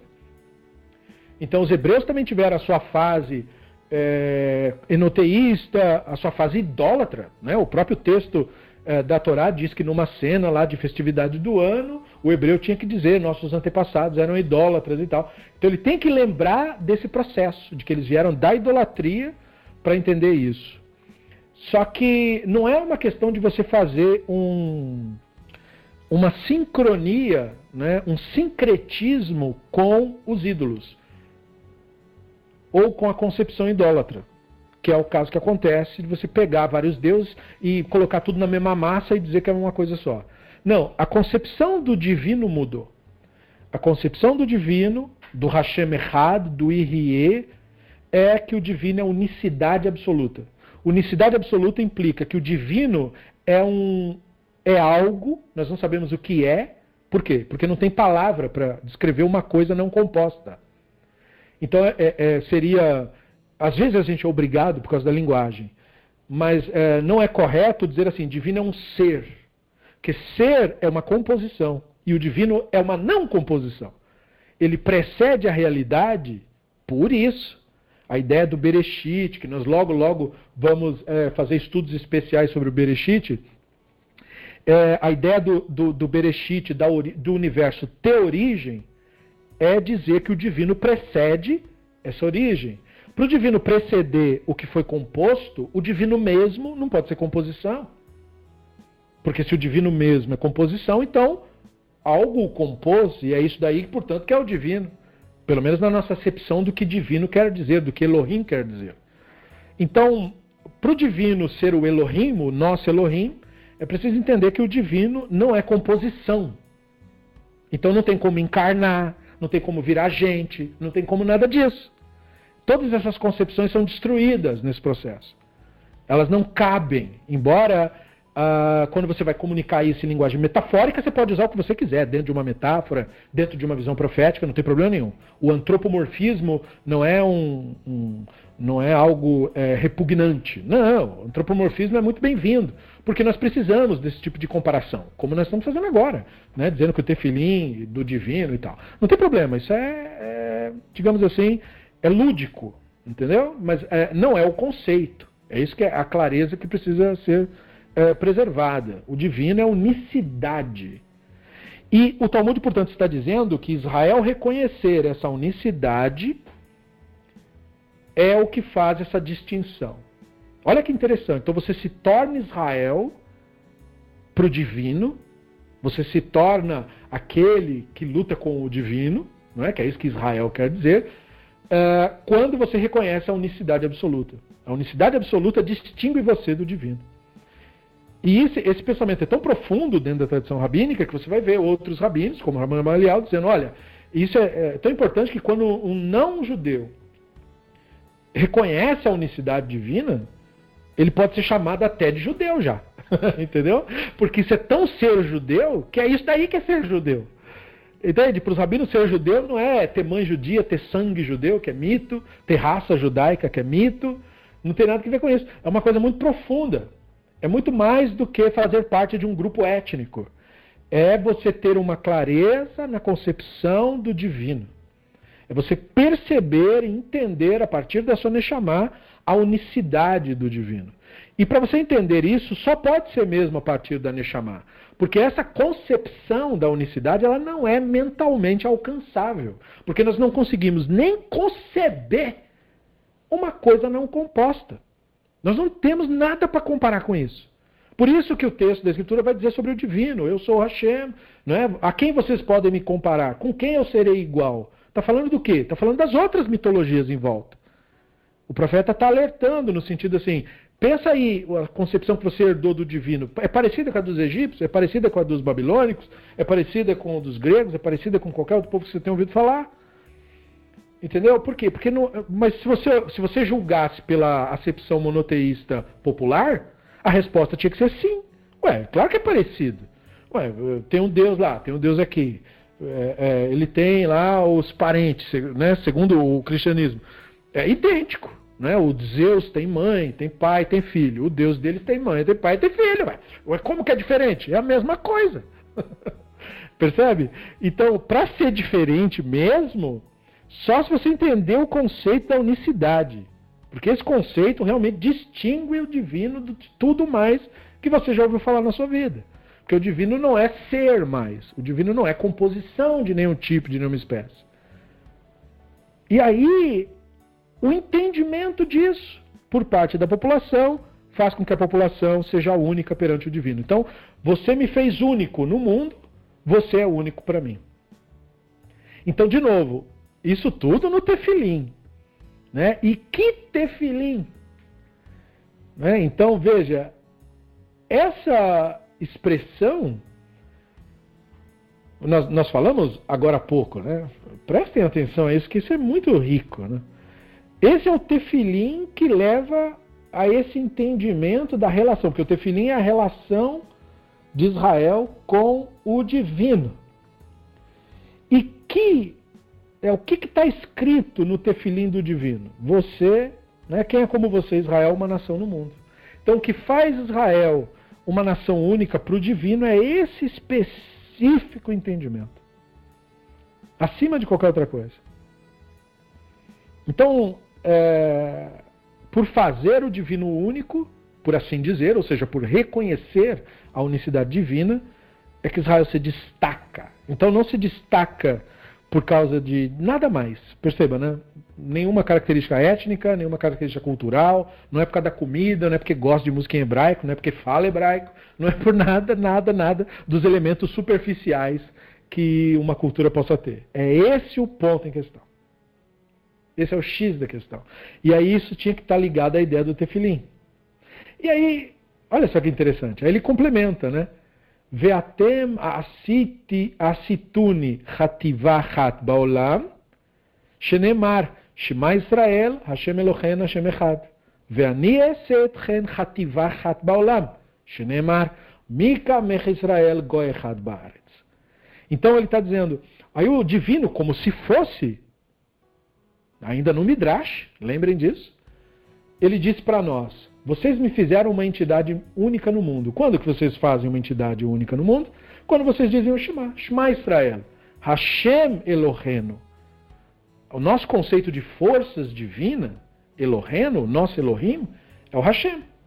E qual é a nossa ideia do Hashem? Hashem é Had. O Hashem é unicidade.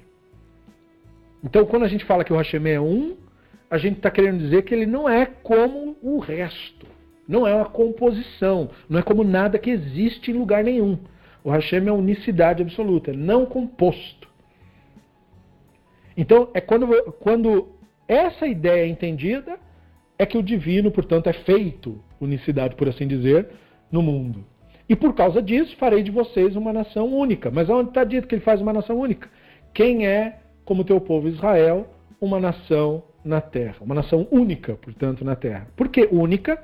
Não é? De novo, não é por causa de dote militar, não é por causa de, de nenhum tipo de vantagem física, e sim pelo entendimento específico do divino que essa tradição carrega consigo e que, portanto, derruba Porque esse entendimento de fato derruba todo tipo de mitologia. Perceba bem o impacto dessa ideia. É uma ideia que, se você deixar que ela impacte mesmo né, o seu interior, se você perceber mesmo, a partir da sua chamar, a partir da sua razão, a partir da sua lucidez, a questão da unicidade, todo tipo de mitologia construída sobre Deus e deuses e tudo, tudo isso é automaticamente destruído. Não sobrevive, não pode conviver com essa ideia. Para você admitir qualquer teoria idólatra, você precisa quebrar essa ideia. Ou seja, você precisa torcer e dizer que não, mas é, não é um, ele é um como se fosse um corpo. É que nem uma vez um, um, um cristão tentou me explicar, é, me convencer de que a trindade era, era a mesma coisa da unidade, e eu falei, mas como? Ele disse, como um ovo, que tem a casca clara e a gema. Eu parei uns segundos, que eu fiquei perplexo né, com, com isso. Mas aí eu pensei, não, querido, mas então, se, você, se aquilo para que você reza é que nem um ovo que tem casca clara e, e, e gema, então você está rezando para algo composto.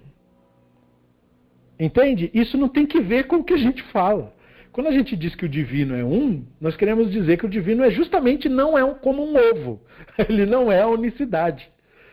Entendeu? É, é justamente isso que nós estamos dizendo. Você poderia usar, eu falei para ele, uma metáfora melhor que a do ovo. Você poderia dizer que era como um corpo humano, porque o corpo humano é um corpo, mas tem vários órgãos, né? Ou um órgão, mas tem milhões de células. E da mesma maneira que você usa esse argumento para 3, eu posso usar para 10 ou para 20, ou eu posso usar o argumento, eu posso pegar um órgão do corpo humano, tipo o cérebro, e dizer assim, ó, é um cérebro, mas tem 86 milhões de neurônios. Então tem 86 milhões de deuses. Veja, eu posso usar isso porque eu quiser. então, se você presta culto para qualquer coisa composta, é isso que constitui idolatria. Porque o, o, monoteísmo que nós herdamos da tradição diz que a divindade é unicidade absoluta. E por que, que é importante entender isso? Porque o contexto, o conceito nascido da composição, como no, no, caso do colega com quem eu conversava, mas enfim, qualquer caso de qualquer divindade, é o que justifica a mágica. É o que justifica o argumento mitológico. A mágica é possível num mundo de forças múltiplas. Quando a nossa tradição diz que é, é, é uma divindade que dá origem a tudo, o que, que ela está negando? Ela não está negando só a questão de que não tem outros deuses, porque quem ia se incomodar? Que diferença faz para nós se tivesse uma força, duas forças ou dez mil forças, como diz o hinduísmo. Para você, no seu dia a dia, isso não tem nada a ver contigo. O que, que te incomodaria isso daí? Ah, então a gente descobriu a verdade, não é um Deus, são 300. Ah, tudo isso. Então tá bom. Né? Então, mas, aparentemente eles são organizados. não, é? É, não faz diferença para você. Então qual é a ideia? O que está tentando se negar quando você nega o ídolo? O pensamento mágico associado ao ídolo. Essa é a ideia proibida. Por isso que a Torá não proíbe o ídolo, dizendo assim: vocês não aceitarão tal teologia. Não, o foco não é a teologia do cara, que é uma loucura por si só. O foco é assim: a Torá diz: vocês não farão isso que essas nações idólatras fazem. Vocês não procurarão adivinhos, vocês não consultarão mortos, vocês não. Perceba, é o que a idolatria gera que é o problema. Não é a ideia dela, o delírio por si só. O delírio por si só é um delírio, como qualquer outro delírio. Mas o problema da idolatria é que ela não fica só na questão da teoria. Ela gera práticas idólatras. Ela gera o, o, o, o algoreiro, o feiticeiro, o, o, o, enfim, todos os ritos que propagam no mundo o conceito da magia, o conceito da mágica, que curiosamente foi abraçada pelo judaísmo a partir do século XIII com o misticismo. É isso que a Torá proíbe. Mágica. É por isso que ela diz que não é para falar com morto. Porque se desse para falar mesmo, então para que proibir? Ué, é só conversar, é um ser humano, ele não virou um monstro, é uma pessoa. Né? Qual o problema de falar com a pessoa?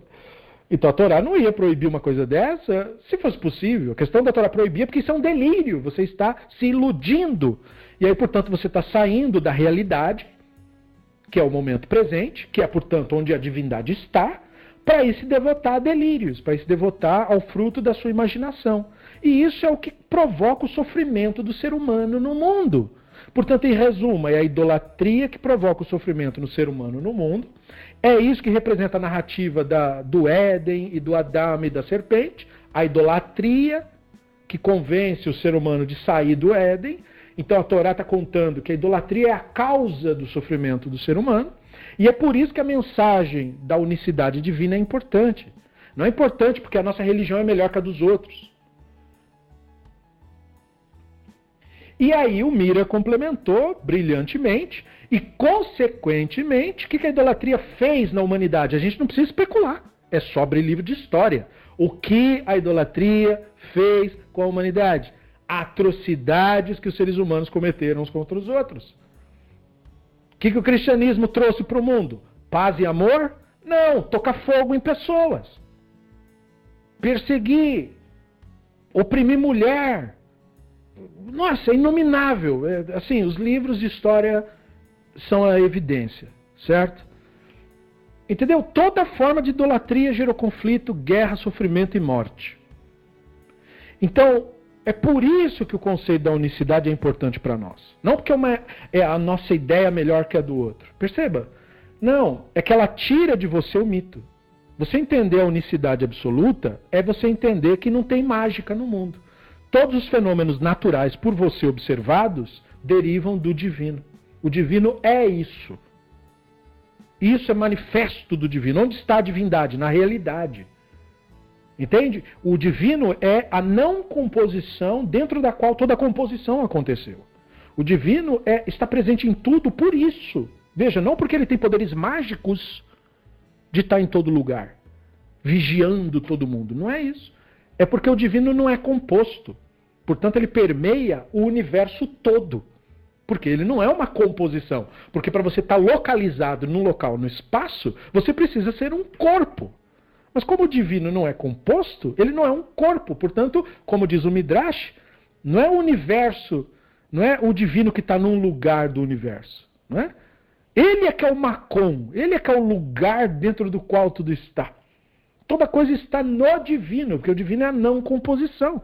E veja, como eu disse e reitero, isso do ponto de vista da mente, que quer entender as coisas de maneira linear, isso é inconcebível, porque você não consegue conceber uma ideia não composta. Você sempre precisa de uma composição, de uma junção de concepções. Então, por isso que isso teve que ser revelado. Entende? Daí a necessidade do profeta de revelar o inconcebível. E isso é inconcebível. Não é absurdo. Veja que eu não estou aqui, porque você pega o cristianismo, eles usam a argumentação da, da, história maluca deles e dizem que aquilo, ah, é porque é um absurdo, as coisas absurdas Deus gosta. Não, não, isso não é absurdo. Isso é inconcebível do ponto de vista da mente. A mente não consegue chegar nisso, mas é por falta de aparato mesmo. Porque como que o cérebro pensa? Ele usa sentidos, né? ele usa objetos, maneira de contar, visão, olfato. E esse, conceito ele, ele só é constatado a partir da Neshama, a partir da própria consciência. Por isso que no começo do nosso livro, ou naquele que foi eleito para ser o começo do nosso livro, que é o Bereshit, ele vai dizer que nós, so, nós temos em nós mesmos essa semelhança com o divino. Por quê? Porque é esta semelhança aí que entende o divino, que tem o contato com o divino. E é isso que o tefilim simboliza. O tefilim simboliza nós, digamos assim, estreitarmos essa conexão com o divino, sabendo, agora revela o Talmud, que o divino também estreita a conexão conosco. Veja, então eu não estou me relacionando com o Deus que está no céu, mas com o Deus que está aqui.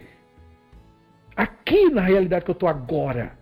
E essa era a diferença, a superioridade que os rabinos queriam destacar entre a visão judaica e a visão grega. A superioridade para eles estava representada no tefilim. Tefilim é o Hashem aqui comigo agora mesmo. Enquanto que na visão grega, o, Hashem, o Deus do céu, e eu presto culto, chamo ele lá de cima, quem sabe ele me ouve, quem sabe não. Aqui não tem nada disso, porque o divino não é visto como uma força mágica que ajuda. Então, de certo modo, os rabinos meio que ofenderam. Não é? Eu não sei se os gregos entenderam ou não, mas os rabinos meio que ofenderam o conceito deles, porque eles pegaram um hábito que para os gregos era mágico. Era, os gregos achavam que a natureza tinha forças ocultas. E eles pegaram aquilo para passar um conceito elevado que justamente quebra a ideia mágica para trazer aqueles judeus de volta para o judaísmo, por assim dizer. Né? E dá para imaginar que os rabinos tiveram, de certo modo, sucesso com isso, porque o, o costume do tefilim pegou de lá para cá e nunca mais foi abandonado. Amar leirav acha breidrav rav ashi tinach bechad beit bishar beteimaei. O Rav Acha, filho do Rava, disse ao Rav Ashi, bom, funciona bem no que você está falando, no que diz respeito ao conteúdo de um dos quatro compartimentos do tefilim divino, que é colocado na cabeça. Perceba muito bem isso. Todo esse conceito elevado que nós falamos da unicidade está em qual tefilim? No da cabeça. Olha aí como que o Midrash é bem construído. Né? Mas aí ele fala assim, bom, mas aí tem o resto, né? O tefilim não é só tefilim de cabeça, tem o do braço também. Então ele pergunta, que porções né, em louvor a Israel também, por contrapartida, estão no resto do tefilim? É, porque o tefilim da cabeça tem vários compartimentos, não um só. Então nós estamos falando dele. Aí ele começou a dar a descrição, porque ele pensou nisso também, né? Para poder criar um midrash bem feito. Né? Então, a Marleye, ele começou a citar os versos. Uh, Gadol. Aí ele citou um que chama O Migoi Gadol. Depois, uh, Ashrecha Israel. O Anissa Elohim. O Letitcha Elion. Então ele falou assim: bom, nos três outros compartimentos, que ele mencionou um, né? Tem trechos tudo do Devarim. Um de Divrei Hayamim e o resto é de Devarim. Né? Então, um é Devarim 4.7. Quem é uma grande nação? E aí o resto do verso fala que tem essas leis justas, toda essa Torá que eu apresentei a vocês hoje. Aí depois Devarim 4.8. Ah, não. Primeiro é, pois quem é uma grande nação que tem o Hashem próximo, como Hashem Elohim. Veja aqui a ideia da proximidade com o divino mesmo. Né? Depois, sim, quem é uma grande nação que tem estatutos e leis justas. Depois, que é Devarim 33, 29. Você é feliz, Israel. Quem é como você? Um povo salvo pelo Hashem, escudo da sua ajuda, essa é a espada da sua excelência. Os teus inimigos diminuirão diante de ti e pisarás nos teus lugares altos. E depois, Devarim 4,34. Ou tentou Elohim ir e tomar para si uma nação do meio de outra nação, por provas, sinais e prodígios. E aí, Devarim 26, 19. Para vos elevar acima de todas as nações que ele fez, em louvor, o nome em glória, para que sejas um povo santo ao Senhor teu Elohim, como ele te falou. Então, esses versos todos estariam no tefilim da cabeça.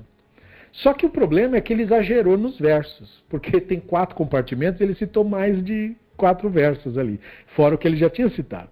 Então a Guimara percebe isso.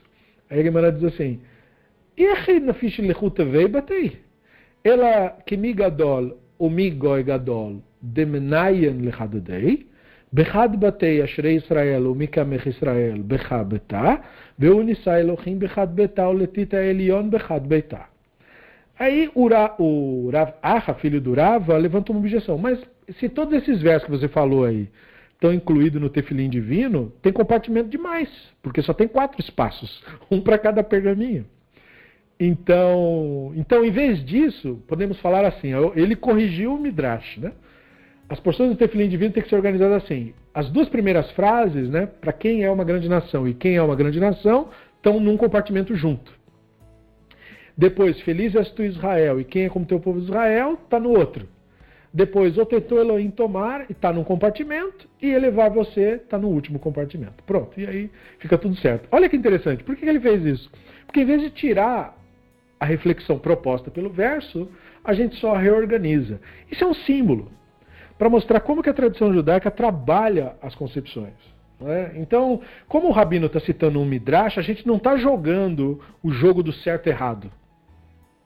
A gente está jogando o jogo de para que, que a gente está apontando. Qual é o conceito tradicional por nós recebido. Então, com esses apontamentos, eu não preciso é, é, querer corrigir o Rav. Eu posso ajustar aquilo que o Rav é, trouxe para mim de informação para que eu consiga, com isso, construir mais e mais ideias salutares em relação a isso. Com essa concepção, nós concluímos esse DAF. Né? Um DAF interessantíssimo, espero que você também concorde. E tem um pouco disso ainda no próximo DAF, nós vamos falar disso e muito mais no nosso próximo DAF do Talmud, que vai ficar para a nossa próxima aula Bezerra Hashem. Nós ficamos por aqui. Eu quero agradecer a cada um dos que compareceram para ouvir, pensar, discutir, comentar a respeito disso.